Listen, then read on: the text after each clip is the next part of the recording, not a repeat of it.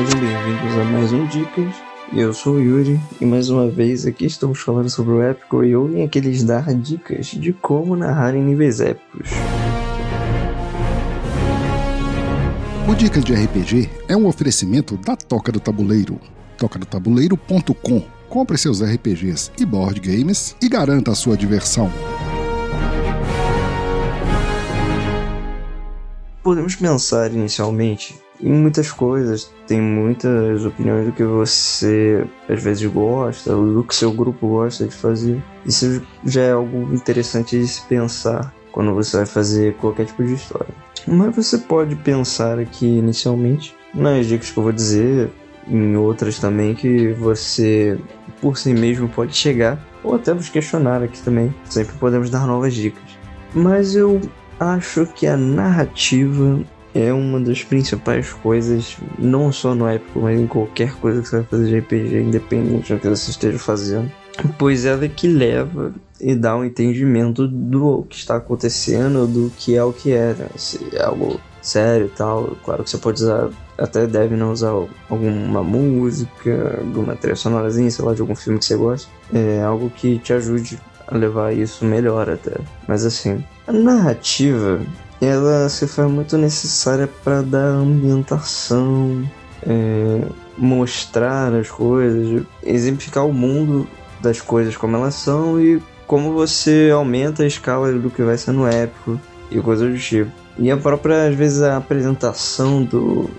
Acho que do possível vilão, do possível desafio. E até como os jogadores. Uma boa narrativa vai fazer com que os jogadores entendam a dificuldade, se eles têm que se preparar ou não, ou como eles, até a abordagem que vai ser, pois dependendo da sua narrativa, você vai dar essa perspectiva para eles do que eles podem fazer ou até do que eles pensam que não podem fazer. Então, é aquela interpretação às vezes da rolagem ou até mesmo às vezes você não, não necessariamente dentro de um diálogo, um teste mais mental, você pode usar do que você narrou para o próprio jogador que prestou atenção usar o que você disse a favor dele. É uma história que, talvez uma historinha curta que você inventou, que essa história pode te dar, dar uma dica, é, coisa assim, que aí, tipo, lá naquele momento que ele precisa, que ele olha assim e tal, caraca, é isso.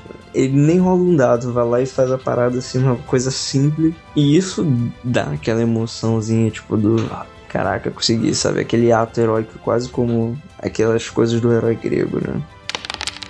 O segundo, é interessante que você saiba medir as coisas, balancear a escala e tal. Tanto para que você mostre a escala das coisas, para que ele tenha a noção de que, sei lá, nível 1 comecei aqui é, com meu cavalozinho, nível 15 tô ali, mano, montado no é, Pegasus de quatro asas, coisa assim tal, ou nem precisa viajar tanto, né? É, ou aquele coisa mais mitológico em si, né? De ele entenda como ele chegou ali e de que para que tenha a percepção não só de níveis ali, mas a percepção narrativa de que ele talvez esteja mais importante, mais forte, é, mais reconhecido. E tipo, às vezes em termos de desafio, você pode botar um vilão muito forte, coisa assim então é interessante que você bote é, coisas que desafiem não só ali naquela parada ah, da ficha mais forte, mas do que os jogadores tenham que pensar nem do fora eu casto uma Fireball para matar ele e, sei lá, Fireball nível 7 para dar mais dano. Isso resolve, tipo.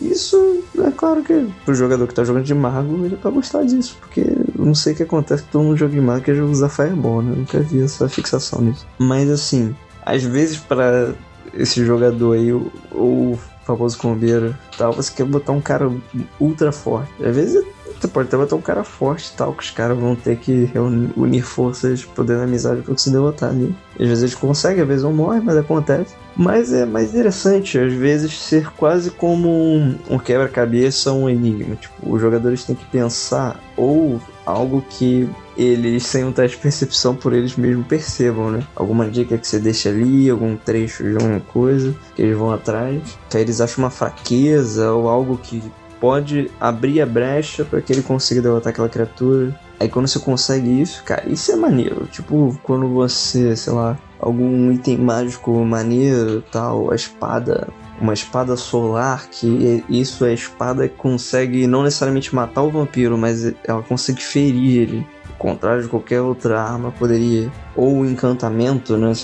Algo que seria uma arma, normalmente acaba ficando mais para um único personagem. Dentro de uma perspectiva de grupo, isso pode é, desbalancear o grupo ou fazer com que só um jogador consiga fazer as coisas. Né?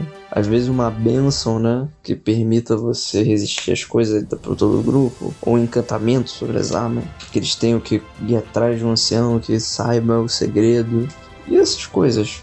Ou até mesmo durante a própria luta, eles podem não encontrar um cara que eles não sabem o que encontrar. Aí esse cara, eles, vamos dizer, eles percebem que estão lutando contra esse cara, a armadura do cara não.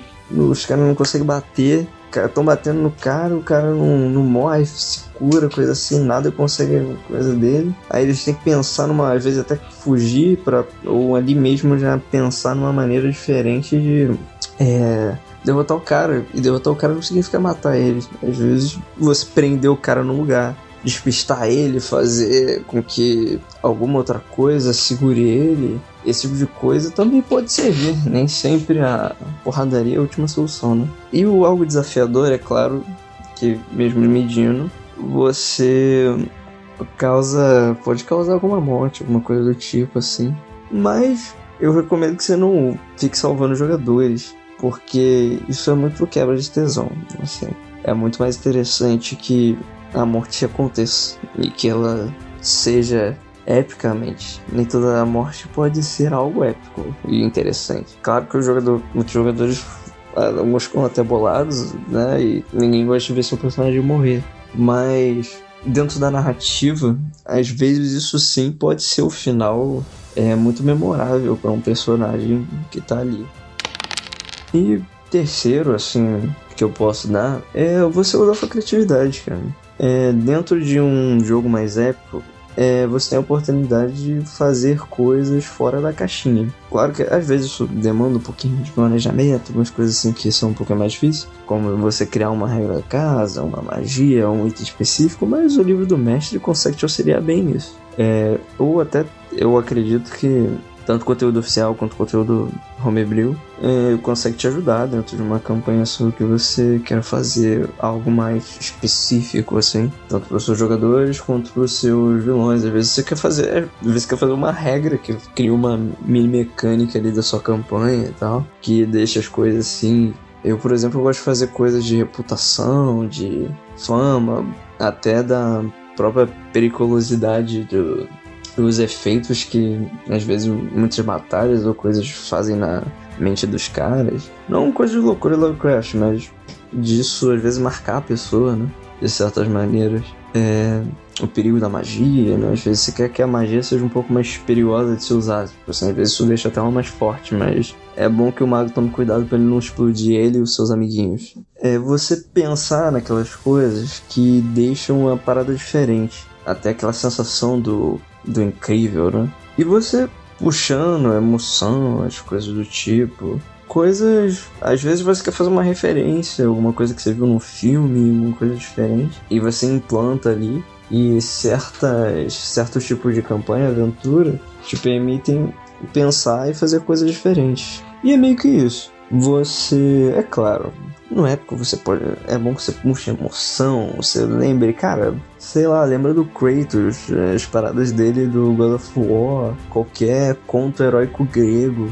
É, coisas assim, é, muitas coisas clássicas são boas uhum, para cinema do épico, até porque elas muitas vezes apresentam a você a forma de você fazer uma aventura, um desafio épico, sem necessariamente você botar um deus na terra ali às vezes pode até um Deus te ajudando. Mas o. Às vezes o grandioso é interessante, mas não precisa disso pra ser. E coisas do tipo que vão levar você nesse desafio que vai ser épico. É, como eu já expliquei até em outras coisas. É, então é isso. Puxa emoção.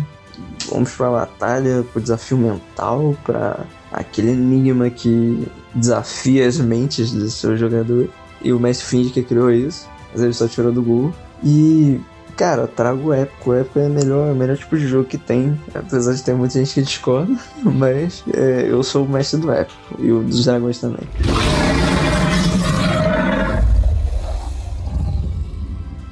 Então, eu termino por aqui e passo o dado para o próximo mestre.